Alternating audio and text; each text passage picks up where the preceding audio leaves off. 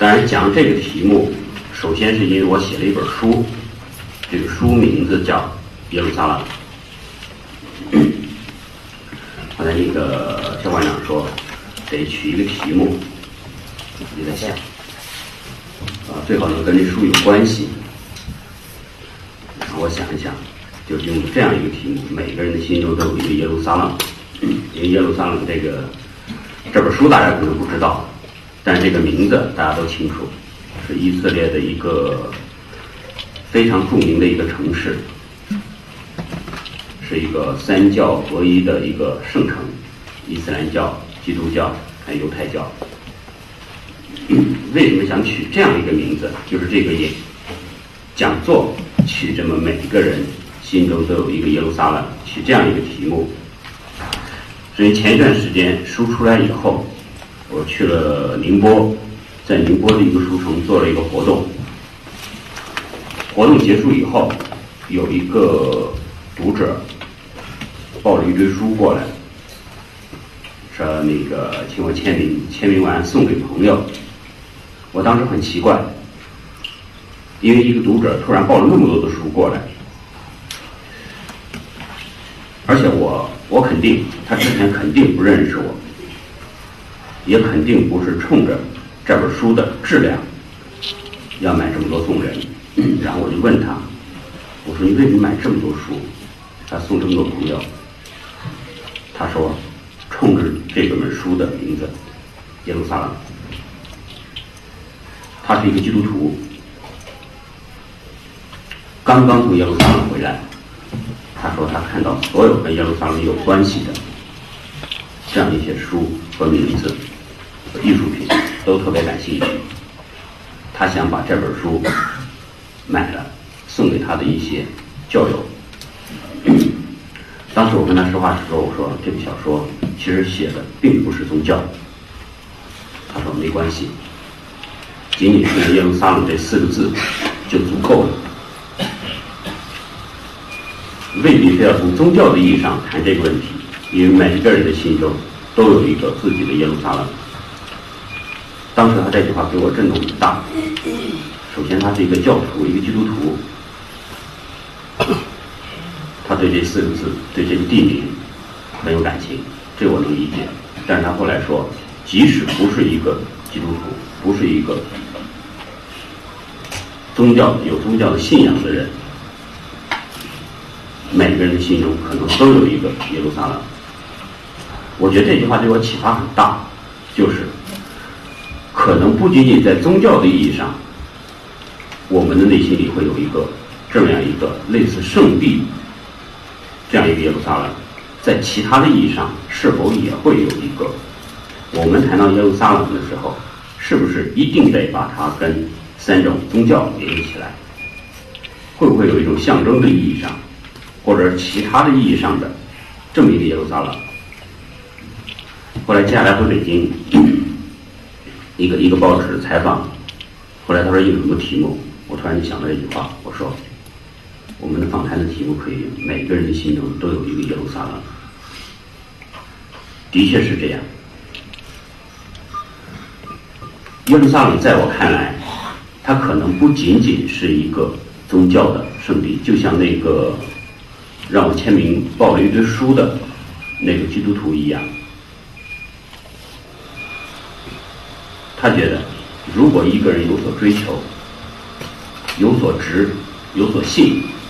在你的一生中，总有一些对你十分重要的、放不下的那样一些东西，那他可能就是一个耶路撒冷，就像我们总是在说乌托邦一样。乌托邦这个词，我们当然会想到托马斯·莫尔的乌托邦，在早期的太阳城都会想到。但是现在我们谈到乌托邦、谈到太阳城的时候，其实已经背离了当初的那个乌托邦的意思。跟柏拉图的、跟托马斯·莫尔的其实都不太一样。那是一个非常完美的一个社会，所有我们希望好的东西全在那个地方，坏的全驱逐出去，连诗人都不让他待着。这样的一个乌托邦。但是现在我们在谈起，我们都会说，我们每一个人都有一个乌托邦。那的意思就是，我们已经把乌托邦这个词给相对的，从原来的意义上给它淡化了，觉得我们每个人都有一个理想，都有一个理想之地，都有一个能够寄予我们最美好的向往的这样的一个地方，这个地方是乌托邦。如果说我们把那些美好的聚集了我们美好愿望的那么一个地方称为乌托邦，那同样我们也可以把我们希望达到的我们所谓的信仰的那样一个东西称为耶路撒冷那样的一个地方。但是谈到耶路撒冷，必须把两个东西分开来，一个是宗教，一个是信仰。宗教在我看来。它是一种，可能在座的有些朋友是信仰一些宗教，呃，因为我本人不信仰宗教，但是我特别尊重信仰宗教的朋友。谈到宗教的时候，呃，仅仅是出于我个人的理解，呃，无异于冒犯，比如说佛教啊，或者是是基督教，或者类似这些教，没没有这个意思。我只谈谈我对这样一个宗教或者信仰的一个理解。宗教在我看来是一个集体化的一个行为，因为它需要一些制度，需要一些规则，需要一系列的外在的条文条件，然后共同达成这么一个集体的一个活动。所以我们看到宗教，它是一个一个系统的工程，一个集体主义的一个行为，只要。成为这样的一个状况，比如说，他要通过呃一系列的准则，我们遵守一系列的准则，然后开展有系统的这样一些活动，它就容易成为一种意识形态。而信仰，在我看来，信仰这个词更宽泛一些，更个人化一些，每个人都可以有自己的信仰，但是我们日常理解。总会把信仰跟宗教联系在一块儿，好像是宗教信仰。谈到信仰的时候，比如说，呃，国外的人在批评中国人的时候，总是说这个国家、这个民族的人没有信仰。我们现在也习惯了自我批评，只要遇到一些不太好的社会行为、不太好的一些习惯、无所敬畏的时候。大家也在批评说我们没有信仰。我觉得有的时候深究的话，这句话是有问题的。中国人真的就没有信仰吗？从哪种意义上来理解信仰？如果真是从宗教的意义上来理理解信仰，那的确很多中国人是没有信仰的。但信仰这个词跟宗教又没有绝对的关系。今天早上来之前。我还查了现代汉语词典第六版，我还把宗教和信仰的两个词查了一下。当然，那那那那个我看了一下，跟我之前的看的一些资料关于宗教信仰的词的解释还是有一点差别，但基本上还是比较科学的。我稍微跟大家说一下，呃，信仰这个词。在现代汉语词典第六版的第一千四百五十三页，下面对信仰做了这样的定义：说，对某人或某个主张、某种主张主义、宗教极度的相信和尊敬，拿来作为行动的榜样或者指南。比如说，信仰佛教、信仰马克思主义，这是动词意义上；还有一个名词，说相信并奉为准则或指南的某种主张、主义、宗教等。比如说有信仰，尊重公民的宗教信仰。可见，在这个词里面，其实还是把信仰跟宗教能够分开的。如果说一个人相信某种东西，我认为它是一个宗教，而是是认为一个信仰。比如说，呃，我信仰善，我信仰真，所谓的真善美，我就信仰见到好人，好人就应该有好报。像这样的一些东西，都可以成为信仰。或者说的难听一点，我信仰成功，我要成功，我觉得成功是一件好事儿。我要钱，我想挣更多的钱，挣更多钱以后可以过上好日子，我觉得这个都可以成为信仰。只要你相信一个东西，并为并多年来一直为他做一定的努力，我觉得都可以。也就是说，信仰这个词，它是一个中性词，我们总是习惯性的把它归在一个一个正能量的。只有信仰好的才算信仰，信仰坏的，或者说你要坚持坏的东西，它就不是信仰。我觉得这可能是我们的一个问题，这是我们认识里面的一个误区。这也是我想在小说里面一直想解释的这一个问题。因为这个小说里面，可能我过会儿会咱比较系统的讲讲，谈谈这个小说，我为什么要写这个小说？这个小说为什么叫耶路撒冷？这个耶路撒冷它的宗教和信仰之间的一个关系是什么？刚才我说那个朋友。然后买了一包一堆书，他要给每一个内心有耶路撒冷的朋友送过去。还有一个朋友，他也是从耶路撒冷过来，看了这本小说以后，他说，他也是一个跟宗教没有关系的人，但是他喜欢这个城市，喜欢这个城市的有石头的那种感觉，所以他就从耶路撒冷给我带回来一个石头。啊，当时我他，因为我们从来没去过耶路撒冷，虽然写了这个小说。给我带来一块石头，在他看来，耶路撒冷是他这一生必须要去的一个地方，不是去，呃，所谓的宗教意义上的朝圣，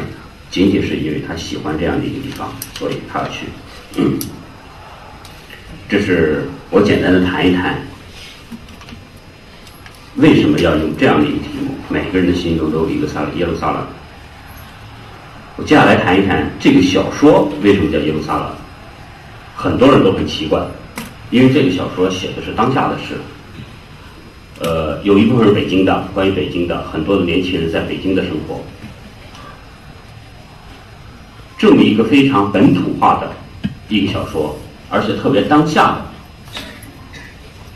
小说，为什么叫耶路撒冷？就是对于作家来说，可能写作有很多的。呃，难以解释的事情。你比如说，最早很多年前，我就想用这个小说，用这个名字写一个小说。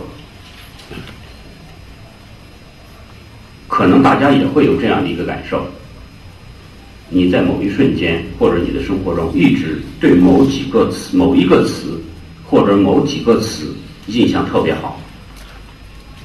我后来我问了很多的朋友，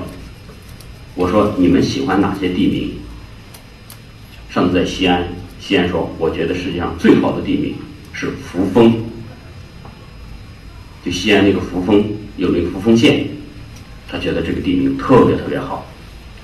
我说好在哪个地方？他说感觉，就是感觉好，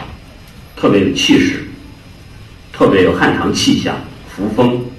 大家可能都知道这个名字，就是扶起来的扶，搀扶的扶，大风的风，啊，的确是很有气势，这感觉特别好。还有人喜欢，比如说慈溪，浙江有个地方叫慈溪，慈祥的慈，小溪的溪，慈溪，就是类似的这样的地名。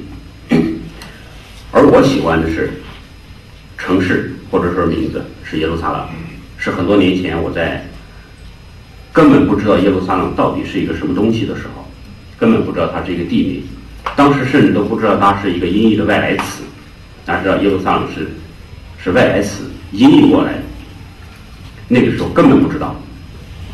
但是就是对这个词的感觉特别好。如果你要对汉语敏感，你会发现有些词它本身能传达出来的一些意味，包括它的色彩，包括它的味道，它跟其他的是不一样的。比如说这个词，我会觉得它特别坚硬、幽暗。特别像某种石头，它有一种压抑的那力量在里面。那个时候根本不知道耶路撒冷是什么的时候，对这个词就特别有好感，所以就想着以后有机会用这个词，用这个题目来做一本小说。这可能是我个人的写作的一些习惯。呃，我会积累很多的题目。有的人写小说是先把故事讲完了以后，或者讲到半截子，突然想起来，哎，这个小说可以有一个合适的题目，然后给这小说取题目。我的习惯是，最先出来的都是题目，基本上都是这样，而且这个题目很少改。我用这个题目开始写小说，写到半截子或者写完之后，我依然会觉得它还是最合适的。很多人觉得这个可能是是主题先行，在某种程度上的确是，在写作这个角度来谈，我觉得世界上最好的小说，当然谈的是文学啊，最好的小说和最差的小说都是主题先行的。大家可以想想，托尔斯泰的《战争与和平》，安娜·卡列尼娜，托斯托耶夫斯基的像《罪与罚》，卡拉马佐夫兄弟，所有的这些小说，第一流的小说，几乎全是主题先行。为什么说它是主题先行？是因为作家在写小说之前，对很多重大的问题已经做了充分的考虑，他对这些问题已经提炼出了。某些想法、某些观点，而这些想法和观点，它的故事必须要有一个非常有价值、有概括意义的题目来涵盖，所以他才会取这样的一个题目。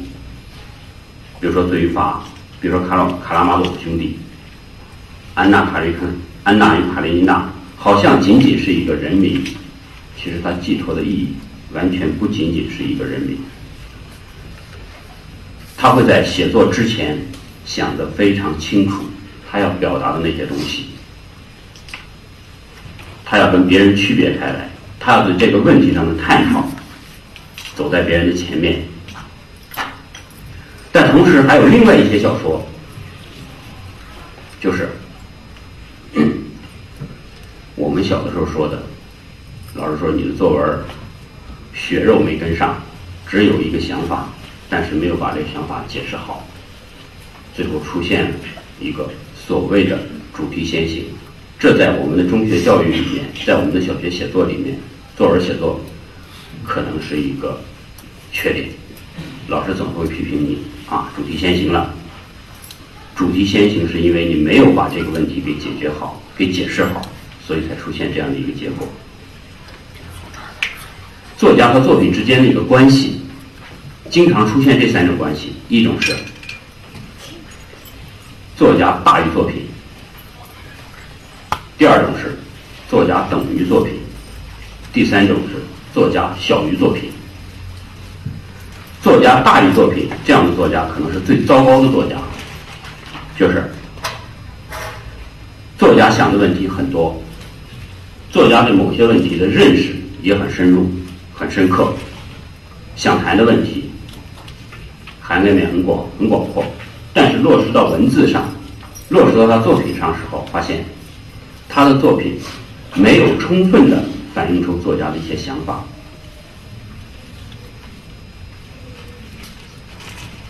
作品小于作家，就是你一个作家有十分的才华，但是你只写出来六分、七分或者更少，这样的作家是有问题的。作为一个人，他可能比较博学、比较深、比较深刻、有思想，但他的作品没有做得很好。还有一种作家是，作家等于作品。这个作家有八分才华，他的作品也体现出来八分的才华。他能把自己所想的，他倾其所有，全部都注入到作品中去。所以在作家和作品之间可以画一个等号。随着这个作家的才华能力的增强，他的作品也随之会增强。这是第二种，作家等于作品。但还有一种，我认为是最好的作家，作家小于作品。即使作家你有五分的才华，但是你能写出来十分的小说，这个作家才是厉害的。为什么？因为文学这种，尤其是小说。他肯定有很多艺术作家本人的想象、本人的思考。你可能想表达这个东西，但是你的故事、你故事里面的人物，他会表达另外一个东西。作家只有一种想法，但作品里面可能会体现出十种想法。我们总是会听到这样一句话：说一千个读者有一千个哈姆雷特。莎士比亚只有一个。即使莎士比亚在写《哈姆雷特》这个剧本的时候，他有五种想法，这已经是很了不起、很了不起了。他很可能当时只有一种想法，他只想表达。他对世界的那样一种看法，他在哈姆雷特身上可能只寄予了他的那一种，或者是两种，最多是五种想法。但是，读者在观众在阅读和看在观赏哈姆雷特这个戏剧的时候，得出了一千种想法。每个人都可以从自身的处境、自身对世界和对人的理解，去理解哈姆雷特。所以说，一千个读者有一千个哈姆雷特。一个作家如何能做到这一点？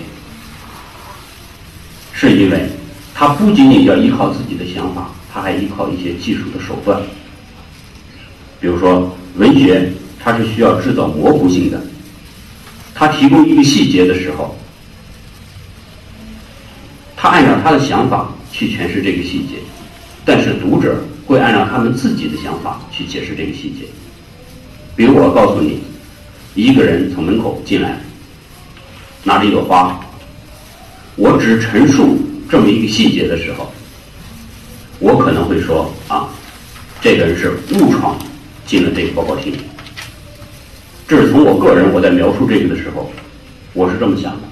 但如果你们都回头看，看见了这个拿拿着花的这么一个人进来。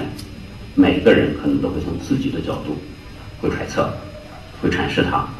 你可能会觉得像我一样，觉得他是误闯误进进了这个地方，也有可能会想，他可能是给某一个人献花的，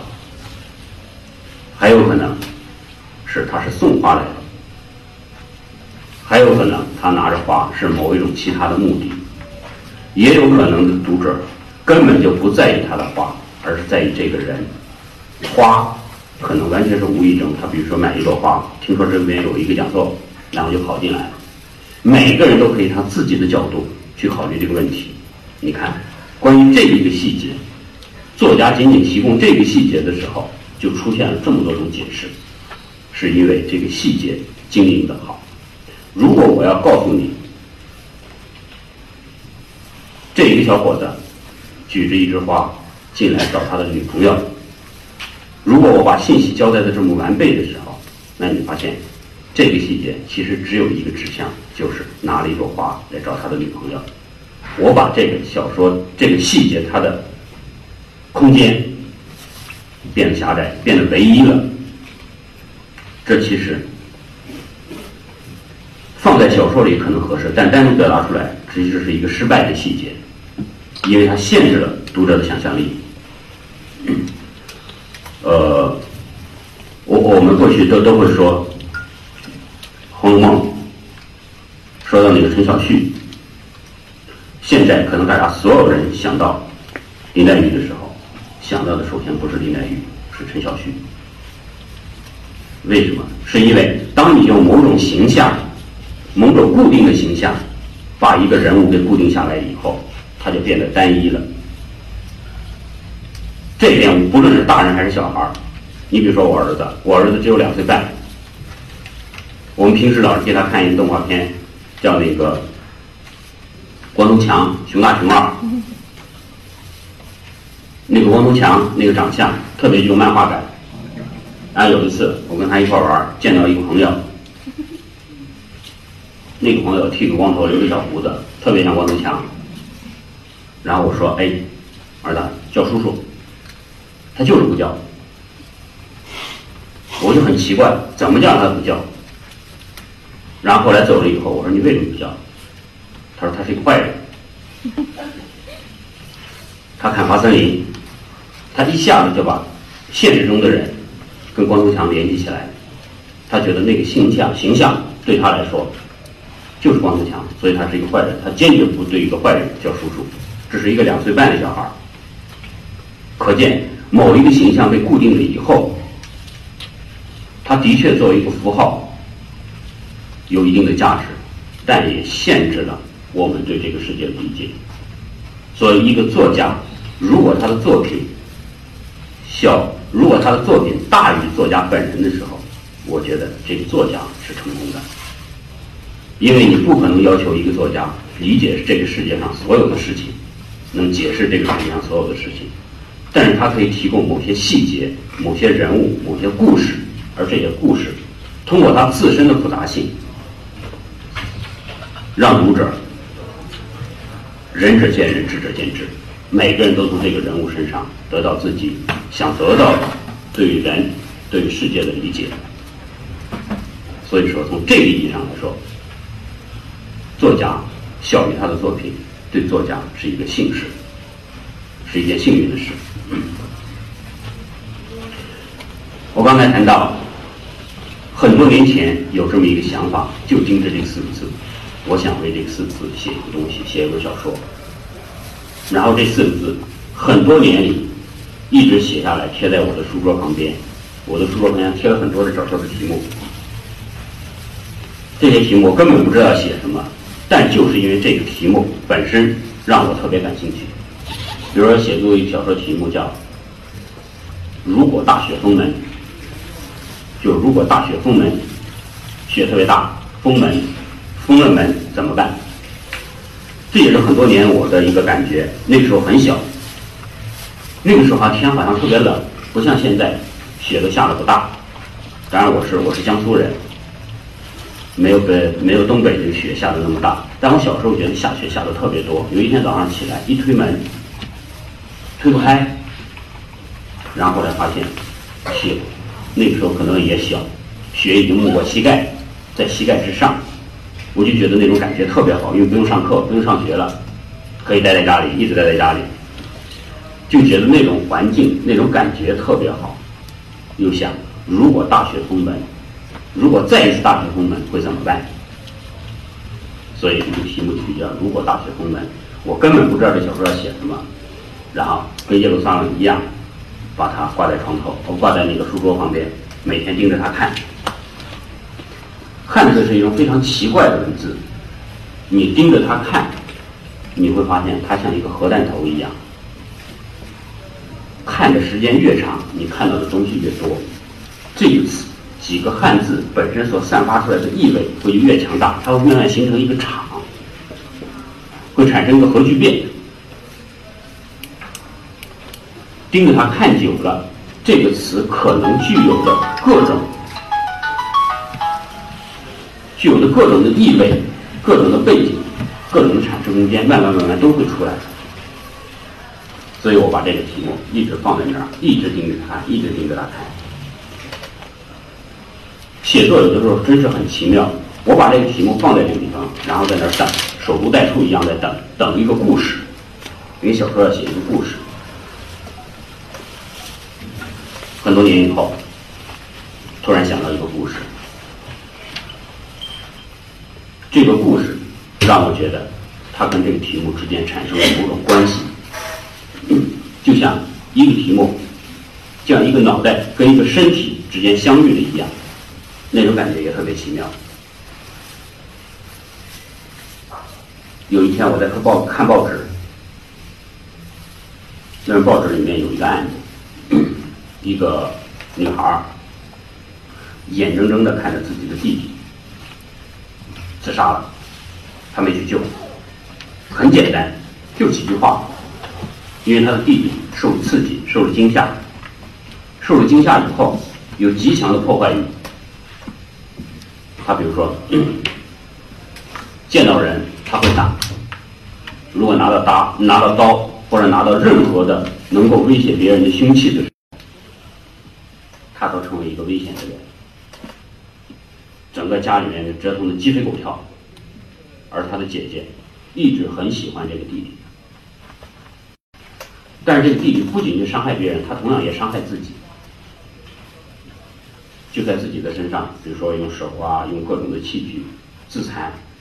所以整个的生活，家里面生活过得一塌糊涂。对很多人来说，觉得如果这个小孩儿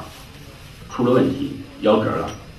那可能对他自己、对所有人都是一个解脱。然后那个新闻上就写，有一天，这个姐姐看见她弟弟拿了一把刀，割了自己的手腕，然后她姐姐就在远处看着，经历了非常煎熬的、非常纠结复杂的心理过程，然后看着弟弟一点点血流尽，快到最后的时候，她突然觉得不能让她弟弟就这么死掉，然后她再去呼救，但这个时候已经晚了。一个小孩的血全部流尽了，救回来，就看到这么一个东西。我突然就在想，这个姐姐在她弟弟死了以后，这一生怎么过？虽然在某种意义上，她的弟弟死了，是解脱了，对她弟弟，对所有的人都是解脱，但她自己这一生会怎么办？他一定会背负一个东西，因为他的确是疼爱他的弟弟。如果我们看重一个东西，那你一辈子都会放不下。所以他会怎么样？这是最初的一个引子。后来，因为我是七十年代出生，七八年出生的，有一段时间，大家如果对文学比较了解。会发现说，这一类作家无所作为，这一类作家没有宏大的抱负，这个作家也不够勤奋，面临了很多的在写作上有很多的缺陷，然后进而推广到这一代人，七十年代的人，大概七十年代的人现在应该在三十和四十出头了，这样一代人，恰恰是这个社会中最忙的一拨人，可能是一种上有老下有小的一个状况。面对着生活的压力，每个人都在疲于奔命。大家对这一代人好像没有寄予太多的希望，或者说不是特别看好。我就在想，为什么对大家对这代人不那么看好？这代人面临着什么问题？这代人的内心出现了什么问题？就是他们精神上是否的确有一定的缺陷，让大家都觉得啊，这代人可有可无，可以忽略掉。然后我就在想，想这个问题的时候，哎，突然想到那个女孩了。假如说那个女孩也只有是那个女孩，只有这个年龄，因为计划生育是从七七年、七八年开始，从那个之后，可能就没有可能正常的情况下。他不会再有一个弟弟，所以这个女孩一定是七十年代出生的。她的弟弟可能也应该是在那个年龄，所以一下子把这两个问题给联系起来。假如是一个七十年代的人，面临我们如此目前这样非常繁忙、疲于奔命的生活，在面临这么大的、强大的物质压力，比如说买房子啊。老人、孩子，所有这些压力的时候，他同时，他又背负着这么一个十字架的话，他的生活会出现什么样的情况？然后由这个地方开始出现更多的人物，因为如果你只写这一个人物，可能不会有太有太有太强的代表性。然后我想的是拿其他很多的职业，比如说里面涉及了一个北大的博士，因为我是念北大，所以对这个这帮人比较熟悉，对北大的环境也比较熟悉。设计了一个北大的社会学的一个博士，然后涉及了他们几个朋友，这几个朋友每个人，我刚才讲这个姐姐看见了自己的弟弟自杀。后来我想，如果所有的人都见证了这么一个时刻，或者在不同程度上导致了他弟弟的自杀，那么这一帮人会是什么样子？他们以后的人生会是怎么样一番情景？然后，所以就涉及到跟这个小孩儿一帮发小这几个人，一个是念北大的博士叫楚平阳，还有一个叫杨杰。这个人是做水晶生意的，水晶大家可能不太了解，因为我是我是江苏东海人，东海产水晶，大家可能知道，就那个毛泽东那个水晶棺，那个水晶全是从我们的地方来的，拉了一车皮过来，做了一个水晶棺，他做的是水晶的生意，还有一个人，也是他们的发小，是办假证的，办假证大家可能也知道，满大街都是，他们从事不同的职业。如果从社会的分层的角度来讲，阶层的角度来讲，也是不同的阶层。但是他们每个人都见证了一个小孩的死。比如说，他姐姐在小说里面，我给他取名叫“福小”，就福气的福，小大小的小，因为名字取的贱一点，好养活，好像大家都这么说。这个朱平阳是一个博士，他是因为喜欢在很小的时候，觉得他的姐姐特别好，觉得拂晓特别好，比他自己的姐姐要好，所以他一直想象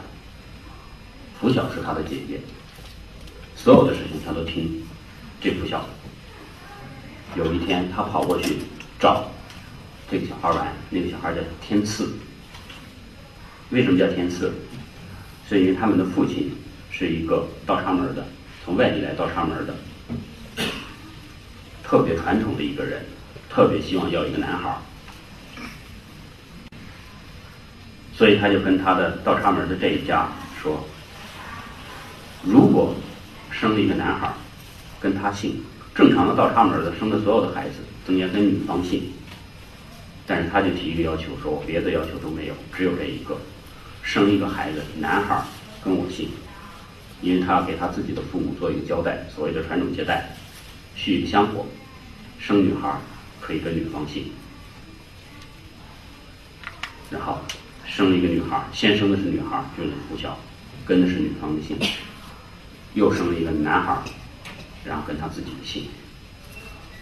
这姐弟俩是两个姓，他在学校里面就会出现很多的问题。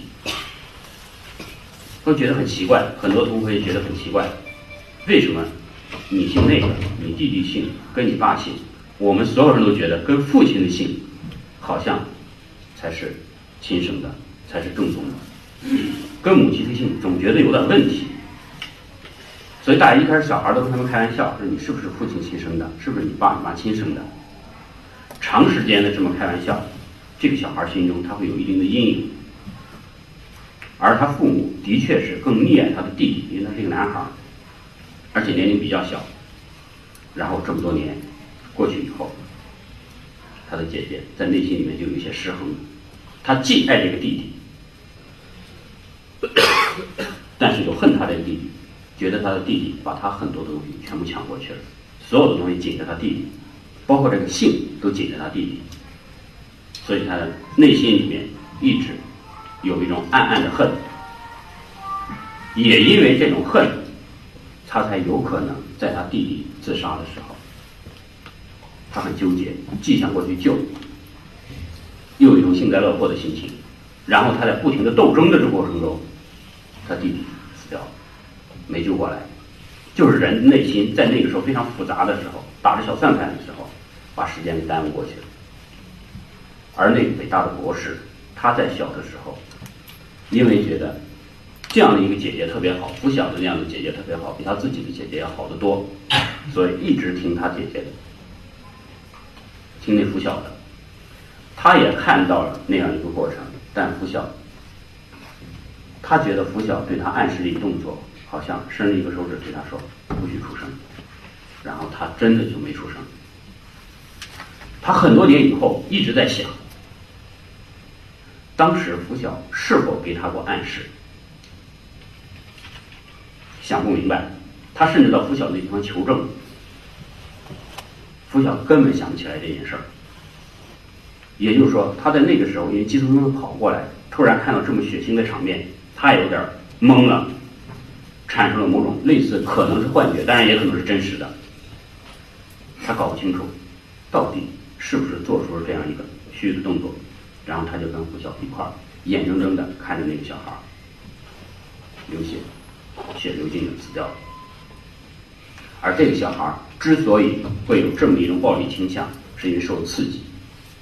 受的刺激是因为他在游泳的时候受到了雷的惊吓、闪电的惊吓，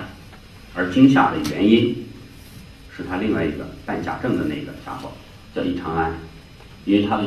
是写的运河边上的一个市，几个小孩游泳游的都特别好，但易长安觉得他游的最好，那时候都是小孩嘛。觉得他自己游的最好，但是那个小孩就所谓的天赐，他游的也很好，甚至经常超过他，他就想跟他比试一下，已经，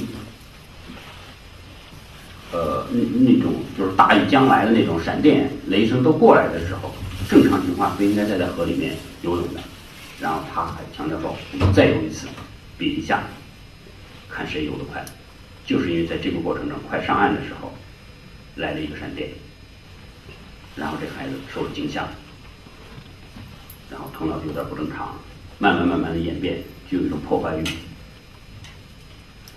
所以那个易长安，他也导致了这个小孩头脑出问题。而他这个小孩割手腕的那把手术刀是另外一个孩子提供的，这个孩子叫杨杰，他姑姑是妇产科的一个医生。那个时候很多年前的手术刀跟现在不一样，我后来特别比较了一下，我找了现在的手术刀，跟大概二十来年前的手术刀比较了一下，完全不一样。那个时候的手术刀好像特别漂亮，特别像那个关公那个关羽的一个青龙偃月刀那个刀头，非常漂亮。那个时候我们生活在一个小地方，有这样的一个东西，大家觉得特别稀罕，而我姑姑。她就是一个妇产科的医生，经常给人做手术，有的时候把那些不用的刀片带回来，很多的小朋友就在跟我后面追要，要那么一个东西，觉得那个东西特别好玩。然后这个杨杰，他把那手术刀许诺给他的几个小伙伴每人一把，但是因为种种原因，这个手术刀一直没来，大家都开始抱怨他。你看你许诺给我们手术刀，现在还没拿过来。然后这杨杰终于有机会拿过来，非常炫耀似的说：“你看，我手术刀拿过来了，给你们。大家玩那个东西，玩玩就腻了，就全扔了。但是只有天赐这个有心人，把这个手术刀给保留下来，用它削铅笔。然后那一天，他突然狂躁了，然后把那把小刀给磨出来，割了自己的手腕。也就是说。”这个杨杰也要对这个小孩的死，对他朋友的死，这个发小的死负有责任。但是这些事，没有人相互之间传统说你对他的死有责任，你对他的死有责任。大家相互以各种角度作为一个目击者，作为一个当事人。然后很多年过去了，接近二十年过去了，每个人都是三十多岁，已经在各自的人生道路上走得很远。事业、家庭各个不同，每个人都在不同的路上走了很远很远，相互之间都不知道对方曾经通过某种途径、某种程度上参与了一个发小的死，但是这几个人内心里面从来都没有忘记，每个人都都觉得自己对这个孩子的死负有责任。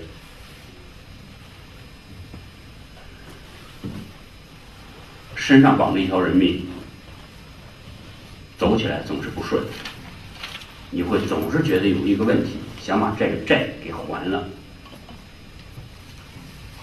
然后他们就通过把这样的一种内心的一个包袱和十字架，转嫁到其他的问题上。比如说，楚平阳对他来说，他像我一样喜欢这个耶路撒冷四个字。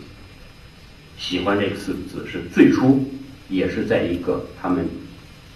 这条街的一个教堂里面，听见一个老太太，一个不识字的老太太，拿着一本圣经，在看耶路撒冷，在说耶路撒冷，耶路撒冷。大家都很奇怪，一个不识字的老太太，的确是，我们的地方就有这样的一个人，他纯粹是为了看圣经，一点一点学习认识字。最后把一本圣经都给看完了，就是拿着那本，然后不停的问别人，一开始连字典都不会查，就是整天记，整天记，后半生基本上都在干这个事，所以最后活生生的把一本圣经给看完了。在那个时候，这个孩子还不懂事儿、不太懂事儿的时候，听见了耶路撒冷这四个音，四个汉字的音，觉得它特别奇怪、特别独特，然后一直记在心里面。后来他知道，耶路撒冷是以色列的一个城市，是圣经里面一个非常重要的一个地名。然后他紧接着开始看圣经，而那个老太太之所以看圣经，是因为她在年轻的时候曾经做过错事儿，但是因为那个在解放前，那地方有一些教堂，教堂里有一些外国的传教士，他会给这个老太太那个时候还年轻啊，给她疏解一些精神上的疑难，觉得有些事儿啊，你可以放下。但别人我不会给他安慰。你经历了解放前的一些错事儿，到了文革被批斗，所有的事情，所有的周围的人都告诉你，你的罪恶越来越重，越来越重。但只有这一个传教士，一个从英国来的，一个最后汉语说的跟当地人一样好，方言都说的特别好的一个传教士，跟他说，有些东西你要放下。如果你不放下，你犯的罪孽可能比你当初的罪孽还要重。然后因为这个传教士的疏导，这个老太太哎放下了，觉得后半辈子终于可以放心的过了。这个传教士留给他一本经，留给他一本圣经，他每天就在这样看。而且这一条街只有他一个人，他都不知道他是不是信教，因为那个非常小的一个教堂，很多年了也没人修缮，逐渐的开始歪斜，甚至歪的比比萨斜塔的。斜度还要大，没人敢进去。但是老太太一个人整天待在里面，在那儿看圣经，像他的一个耶稣祷告。他这个耶稣也很奇怪。如果看到有时候你会发现，这个耶稣因为是在文革的时候，文革刚结束的时候做的，之前的那个耶稣已经给毁坏了，已经被打碎了。这个老太太按照她的想法，跟一个木匠说：“你给我做一个。”耶稣像，耶稣在十字架上的像，然后那个非常心灵手巧的木匠，用一颗用他的棺材板，用老太太的棺材板留下来的棺材板，雕了一个十字架的耶稣。雕那个耶稣，因为当时是文革刚结束，那个木匠担心雕这么一个外国人会不会出问题，然后他就多了一个心眼儿。雕刻耶稣的时候，到了脚下的时候，他给这耶稣穿了一双解放鞋。解放鞋可能我们都知道，那个时候特别流行的，因为那是特别中国化的东西。耶稣本来应该是光着脚的，但他觉得，如果说脚以上他真的犯了错误，那么需要下面脚上来证明我只是做了一件活，而且我希望雕的一个中国人，所以。给这个耶稣雕了一双解放鞋，穿了一双解放鞋的耶稣，这是非常奇怪的、不搭调的这么一个耶稣，就放在教堂里，放在一个歪斜的教堂里，然后只有这一个老太太在这个地方整天祷告念经，他甚至都不知道，没有现在我们这个意义上，比如说我信仰一个宗教，信仰耶稣，信仰基督，没有这个意义，他仅仅是为了报答。那个传教士，那个传教士让他的后半生解脱了，所以完全进行的是一个人的宗教。假如说是宗教的话，他是一个人的宗教，但在更本质的意义上，他可能是一种信仰。觉得看这个东西，面对这样的一个十字架，他更安心，更心安。他在看圣经的时候，在谈到耶路撒冷的时候，被这个孩子听见了。然后，很多年以后，他一直带着一个疑问去教书，去念书，见到一个以色列来的一个教授，见到一个从耶路撒冷来的一个教授。这个以色列人，当年他的父母在二战的时候是犹太人。打了三从三五年、三六年以后，一直到二战整个过程中，犹太人在欧洲都受到迫害。那个希特勒杀了很多的犹太人。三六年、三三七年的时候，他的父母，这个以色列教授的父母来到上海。大家可能了解了解这段历史，会知道，当年上海收留了大概几万的犹太人。所以现在中国跟以色列关系其实非常好，非常好的一个原因就是他们特别感激中国，感激上海收留了那么多的犹太人，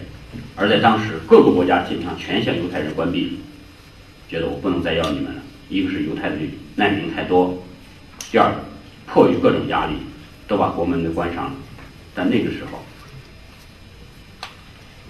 有有一个中国有有一个一一个大使叫叫何凤山，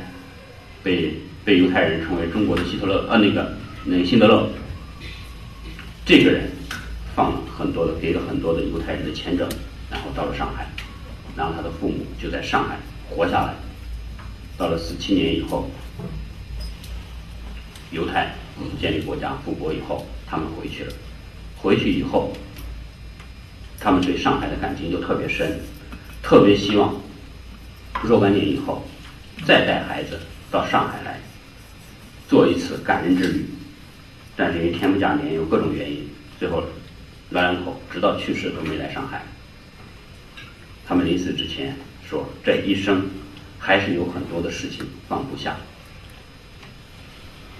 应该有一次到上海来一次，见一见他过去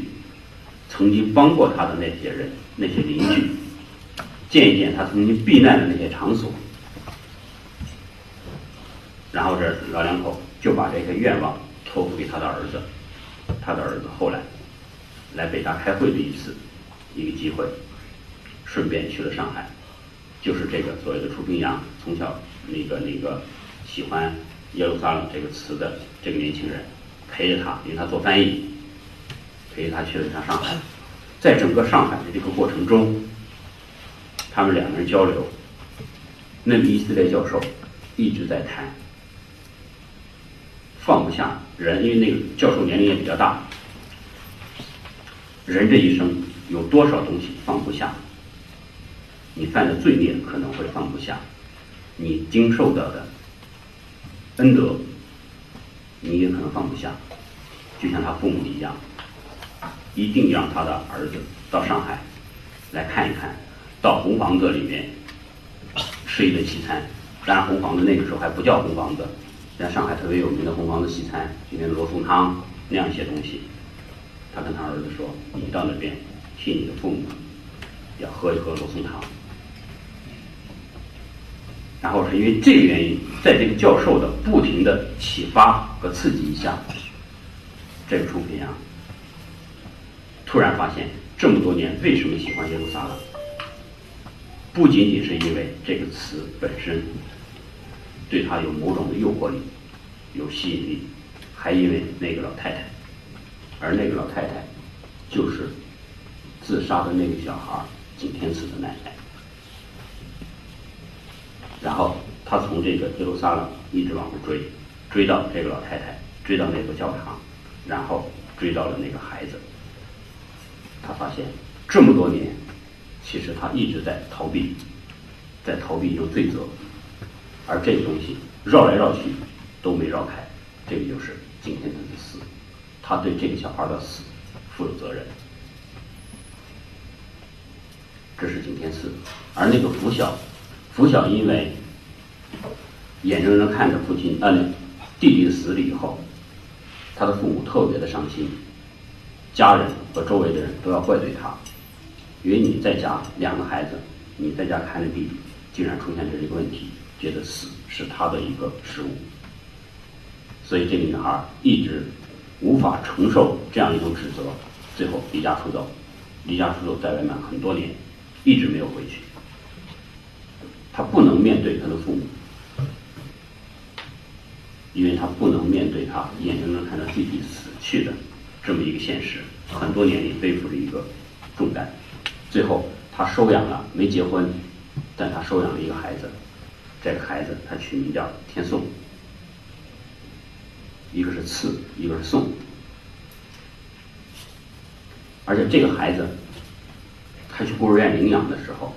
几个朋友，比如说楚平阳、杨杰，他们几个人都跟他一块儿去的，都希望他领养更漂亮、看起来更健康的、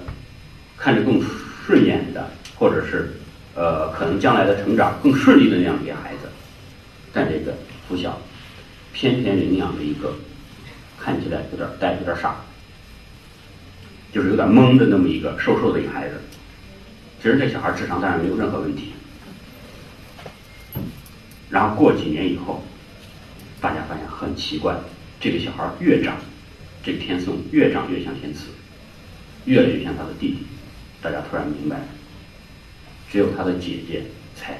对他的弟弟最了解。他在这个小孩的眉眼之间，在他的神情之间，举手投足之间，发现他弟弟身上的影子，所以他领养了这么一个孩子。而且他给孩子姓的不是自己的姓，因为他是姓他的妈妈的姓，而给他姓的父亲的姓，就是姓景。他的弟弟叫景天赐，他给这个小孩取名叫景天颂。有了这个孩子以后，他可能觉得略略的开始心安，开始跟家里面联系，偶尔会回去看一看，看看父母。另外一个杨杰就是提供手术刀的那个家伙，最后做生意做的特别大。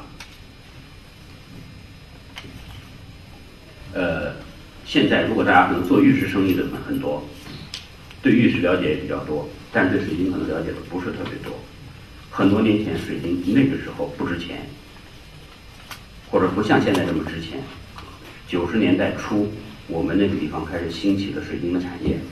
开始磨的项链，就是把水晶拿回来切割，切割成一块块，打磨成一个个小项链，串起来，几百块钱或者几千块钱，但是都特别特别便宜，而且它用的是纯天然的水晶。东海的水晶的纯度。特别高，可能是全世界是最高的，大概达到百分之九十九点几，纯度最高。但那个时候的呃开采无节制，都是大家随便挖，都是老百姓在自家的田头，在自家的屋旁随便挖，挖出来然后就卖掉。很多的那个水晶加工的技术也不完善，所以浪费了很多的材料。导致现在好像水晶的产水晶的存储量已经急剧下降，很多地方已经不准再挖了，因为这种大规模的、无节制的、不科学的开采，导致水晶出现了很多的问题，就是这个产业面临着很多问题。现在大部分的水晶都是从国外进口的，比如非洲啊、墨西哥啊、缅甸啊那样一些各个国家，比如到那边买一座矿山。然后邀请当地的人开采，然后运回来自己加工。我们地方反而变成了一个水晶的一个集散地，水晶产业的一个集散地。对杨杰这样的，他做水晶生意做的主要是一种工艺水晶，比如说拿了一块大的水晶雕某些东西，或者做一些观赏石，赚了很多的钱。有一天，他突然发现。作为一个水晶商人，他看见的仅仅是钱，他从来没考虑到水晶这个产业本身的和水晶这个矿石的可持续发展的问题。所有人都在买大水晶，然后把水晶切割，做一些大的能挣钱的东西，把一些小的边角料全部给扔掉了。他觉得做一个成熟的商人。做一个有担当的商人，这样做是不行的。他专门去收购一些小的水晶，别人切割掉以后，他那些边角料的水晶拿过来做一种小佛像。小佛像大概就小挂件，大概就这么大，纯水晶小挂件就这么大。因为这样的材料特别好找，很多人家不用的、浪费的、扔掉的东西，他拿过来做这种水晶。而且想把水晶做的跟玉一样，变成一个大的，一种产业。大家知道，玉现在整个的它的一个工业化的程序、工业化的程度极高，而且整个的技术都很完备。水晶还是刚刚起步，他想做一个品牌，做一个全是用小材料做的小佛像、小佛头。一个是作为一个品牌，另外一个是把那么多的一些水晶的一些小的东西全部给利用上。他觉得这个东西浪费了，真是可惜。因为从小他就在挖水晶，他跟大家一样挖水晶，跟水晶之间产生了一种亲人般的关系。所以他自己说，他做水晶生意，如果哪一天拿了一块水晶在手里面，没有一种生理上的感觉，生理上的相通的感觉，他就不会再做了。他把一种经商的。个人的事业跟一种矿石之间的关系上升到一个很高的一个层次，他觉得应该对这样一种矿石，这样一种矿物负有不可担当的、负不可推卸的责任，所以就做这样。他觉得只有把这些东西全部用好了以后，他才能挣一种心安的钱，然后在业余，他会不停的帮助。那个拂晓，不停的帮着死去的那个小孩的姐姐，通过各种途径来帮。大家都很不理解，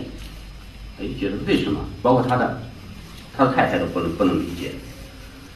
就一个邻居，就一个发小而已，你花那么大精力干什么？但谁都不知道，他其实是像舒平阳一样，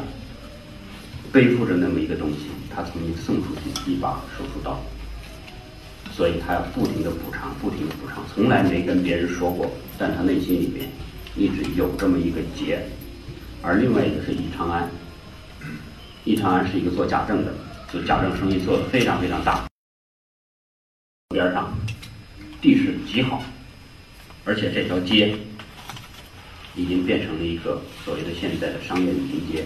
变成一个步行街，这个地方开始。呃，打造成一个风光带，变成一个旅游区，非常重要的旅游区。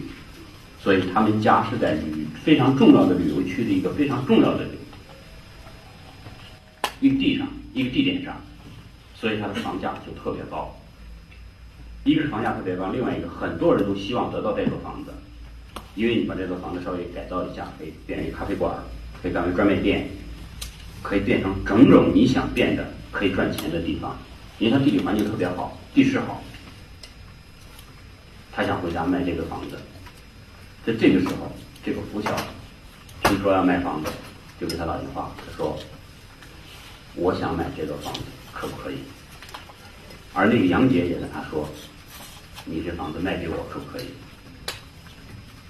那个易长安同样也在问这个问题，可不可以？他觉得很奇怪，为什么这么多人？同时都想买这座房子。后来他发现，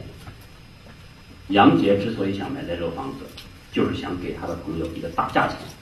就是市面上给你的钱，我可以给你不说，我只是想资助他，就是你给我吧，无所谓，反正我这钱对他来说无所谓，只是资助他去留学。而那个易长安想要这座房子，是因为他要把跟他漂泊了很多年的女朋友安置下来。因为他是办假证的，到处乱跑，居无定所，他想把这个房子买下来，让他的女朋友在里面做点生意，安定下来。而那个拂晓想要这座房子，是因为他的弟弟景天赐很小的时候就特别羡慕这座房子，因为这座房子打开门就是运河，前面是一个石码头，站在楼上。可以看见运河，可以看见船来来往往。他姐姐就知道他弟弟这么多年，当然在死之前啊，有这么一个一直有这么一个愿望。他想借这个机会，一个是，所以他拂晓想借这个机会，一是买下这座房子，第二让天颂带着他的弟弟活在那个房子里面。他觉得天赐身上具备了很多啊，天颂身上具备了很多天赐的特点，比如说他带回去孩子带回去以后，这个孩子也特别喜欢运河，特别喜欢船，特别喜欢站在石码头上看那个地方，所以他就想把这个房子买回来，而且他这么多年一直在外漂泊，想回到故乡，他突然想通了，